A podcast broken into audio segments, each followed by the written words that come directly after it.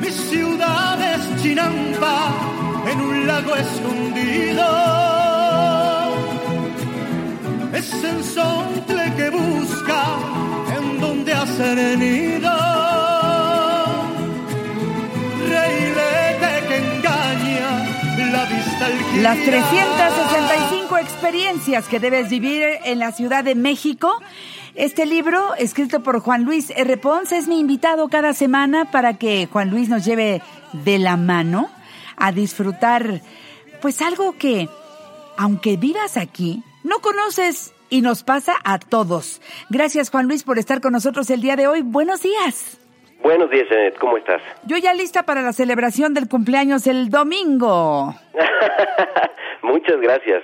Pues yo con un poquito de gripa, Oh. pero eh, con toda la actitud para poder estar bien para el domingo y poder celebrar. Yo digo que ya tienes que estar bien desde el viernes porque he decidido que empecemos a celebrar el viernes en la tarde o en la noche. Podemos irnos al teatro el viernes porque voy a estar en Tok Tok en la noche. Vámonos al Sí. teatro.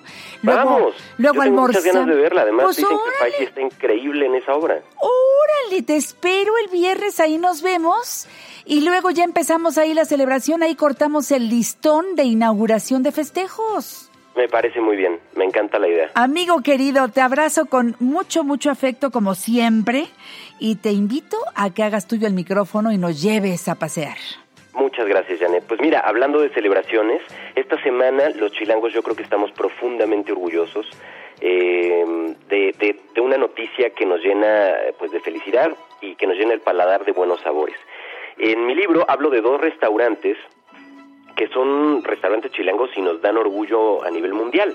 Y esta semana en Singapur se anunció la nueva, las nuevas posiciones del World's 50 Best, que es un eh, que es un concurso o que es una, una lista, para ser exactos, una lista donde cien- donde mil expertos culinarios van reconociendo desde el año 2002, me parece, a lo mejor de la gastronomía a nivel mundial, los restaurantes que a su opinión, en su opinión, son los mejores en todo el mundo. Y esto ha generado un fenómeno, Janet, bien interesante, que se conoce como gastroturismo, que es estas personas que deciden a dónde viajar dependiendo de los restaurantes eh, a donde quieren Sí, ir. sí, son viajes gastronómicos deliciosos para sibaritas, ¿eh? Yo conozco a alguien así en mi casa, así que creo que eh, el que el que digas los nombres de estos restaurantes que aparecen en esa lista y que son nuestros, bueno, a mí me alegra, por supuesto, así que síguele, síguele, Juan Luis. No, la verdad es que eh, eh, estamos muy orgullosos porque, mira, ha- hay dos restaurantes que son toda una experiencia y que en el libro los, los menciono así. Eh, uno de ellos es Quintonil, Sí. que este año eh, está en la posición 24 y que en el libro eh, está en la experiencia 285, ahí la pueden encontrar. Ahí. Y ahí lo que yo destaco es que se sorprendan con la nieve de nopal de Quintonil. Sí, sí. Eh, la verdad es que en el libro incluso cuento esta competencia sana entre los chefs de Puyol y de Quintonil, que los ha hecho mejores a cada uno. Jorge Vallejo Sí. tiene, en mi opinión, un perfil más reservado que el de Enrique, ¿no? Enrique Alvarez, Eh, sí. Y, pero y hace una dupla increíble con su esposa Ale, eh, tanto en lo personal como en lo profesional, y ha generado un, un sentido de familia en el restaurante que se traduce en un servicio de los a los clientes impecable. Eh, es un restaurante que se hizo muy mm, famoso para quienes no lo conocían quizá, porque es en donde el, el expresidente Peña Nieto fue a comer con el ministro de India, eh, donde él fue manejando, y te acordarás que hubo unas fotos en donde él se subió y, y le dijo al, al primer ministro, este, pues véngase y lo, lo llevo a cenar, ¿no? Y rompió un poco el protocolo de los pinos y se salieron a, a cenar a... a Les queda cerquita porque ahí está en la calle de Newton. Es correcto. Entonces, eh, la verdad es que eh, es un menú de degustación en los dos casos, tanto en Quintonil como en Puyol, donde pueden encontrar una propuesta de altísima cocina, de ejecución impecable, eh, y que la verdad es, es, pues es un lugar para celebrar, ¿no? Eh, yo, yo pensaría, hay gente que que quizá podría comer con regularidad allá, yo creo que por los costos, Sí. para es un buen momento para una celebración. ¿no? Claro, además eh, Eh, quiero decir que es, es un poco este concepto de menú degustación, en donde puedes probar varios platillos, pero son en porciones pequeñas. Es correcto. Cuando tú llegas al restaurante, lo primero que te van a preguntar es si hay algún tipo de alergia o algo que no puedas comer, porque los menús están normalmente prediseñados, ¿no? Y entonces tú lo que es padrísimo es que te dejas guiar de la mano del chef y te va llevando por un viaje culinario que está pensado de inicio a fin. Que eh, los que los que nos gusta este concepto del storytelling, de la de la narrativa como tal en todos los aspectos, ¿no? En el caso de las experiencias, las narrativas y el storytelling se, se cuenta a nivel de llevar al quien las va a vivir desde el punto A al punto B. Y es, y es lo que sucede en un plato, ¿no? Tú vas viendo eh, cómo eso se va ejecutando en el plato eh, y eso genera una belleza enorme, que incluso esto que estamos escuchando es el tema de Chef's Table, una serie de Netflix en donde el siguiente restaurante al que les voy a hablar ya se encuentra, eh, ya tiene un episodio dedicado a él, que es justamente Enrique Olvera. Eh, Enrique y su restaurante Puyol eh, subió un lugar este año en la lista y está ahora en la posición número 12 de los 50 mejores restaurantes en todo el mundo. Pero lo que es absolutamente asombroso y digno de aplauso y de celebración y de y creo que esa es la nota, digamos, de esta semana, es que ahora Puyol, nuestro Puyol, el Puyol que está en nuestra Ciudad de México, es el mejor restaurante de Norteamérica. ¿Qué implica esto, Janet? Que arriba de todos los que tú me pongas, toda la, o sea, se dice que Nueva York se come impecablemente y es así.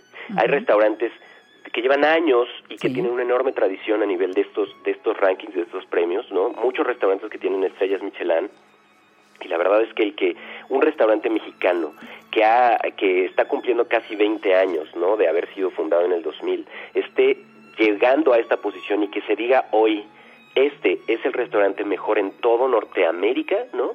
Me parece que es un, reconocimiento muy grande a la labor de cocina, de trabajo, de cultura, de implementación de, de técnicas nuevas, de rescatar la cocina mexicana uh, y, pon, y modernizarla y presentarla en un plato de manera impecable. Yo, de verdad, pocos pocos lugares recuerdo donde me haya yo sentido tan impresionado del servicio. O sea, la cocina es impecable pero el servicio es sincronizado, es como una especie de ballet en donde tú estás a la mesa y seis personas eh, al mismo tiempo están poniéndote un plato al mismo tiempo para que todo el mundo tenga la misma experiencia, la iluminación está cuidada. Ahora tiene una nueva ubicación y, y yo en el libro les, les eh, platico un poco sobre qué deberían hacer, cómo deberían hacerle, qué les recomiendo como para poder eh, disfrutar esta experiencia. Eh, porque el menú, hay dos menús de gustación en Puyol y son una experiencia culinaria no solo por eso, por el, el, el, sabor, por los colores, por los olores, por la sorpresa que hay, ¿no? Tiene un mole madre que lleva años, Ay, y, años y años en, en, en y cuando digo años y años, casi, o sea, suena exageración, pero no, No, es sí. un proceso de mucho tiempo Sí, sí. donde el mole se va haciendo de, de un mole que a su vez fue generado por otro y por otro y por otro y por otro, entonces está en constante preparación, digamos, ¿no? Y ahora pues está mudado a la calle de Tennyson, donde el restaurante tiene un horno de leña, una barra, donde se sirven tacos gourmet, ¿no? Y, y la verdad es que es, es impresionante. Yo particularmente, mi platillo favorito de Puyol es, eh, ubicas estos legs, que son como Sí. estos tortilleros ancestrales mayas, Exacto. que son, que se, se les vacían y se quedan secos, y, y entonces tienen un, tienen un, un- un- pues son unos pequeños elotitos, que están tatemados y que llevan una mayonesa de café y hormiga chicatana. Y cuando los ponen en tu mesa y se abre esto, huele tan increíble. Claro.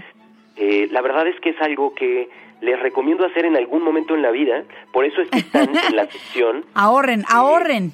alguna vez en la vida, ¿no? Del libro, porque son estas opciones de pronto que en algún momento de nuestra vida hay que hay que experimentar porque de verdad es algo que puede llevarte de viaje, que puede reencontrarte con tus orígenes. Son dos restaurantes que han trabajado muchísimo por estar en donde están.